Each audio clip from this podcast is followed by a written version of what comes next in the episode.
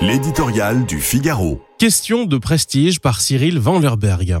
En envoyant la sonde Luna 25 vers le pôle sud de la Lune, la Russie voulait renouer avec un passé glorieux, celui des grandes premières spatiales de l'ère soviétique, de Sputnik à Gagarine, qui avait un temps damé le pion aux Américains.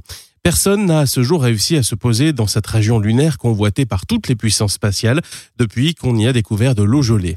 La perte de contact avec la sonde ce week-end et son très probable crash sur la surface lunaire montrent surtout que la Russie de Vladimir Poutine est aujourd'hui incapable de retrouver le rang qui fut le sien dans la course à l'exploration spatiale. Et le camouflet serait total pour Moscou si, mercredi après-midi, le vaisseau indien Chandrayaan 3 réussissait là où Luna 25 a échoué en se posant près du pôle sud lunaire.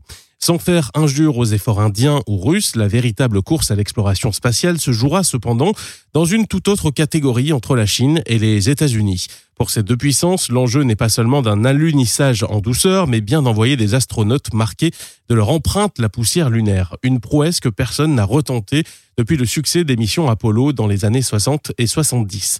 Comme il y a plus de 50 ans, le prestige d'une mission habitée n'a rien à voir avec le simple succès technique d'un engin automatique, si complexe soit-il.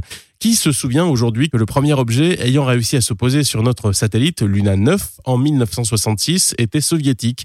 Pour Pékin, il n'y a pas officiellement de compétition avec les États-Unis, mais le choix d'un alunissage en 2029 pour célébrer les 80 ans de la création de la République populaire montre l'importance de l'enjeu.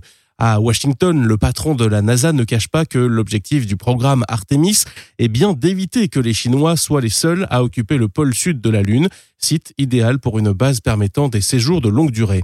La nouvelle course à la Lune est bel et bien lancée.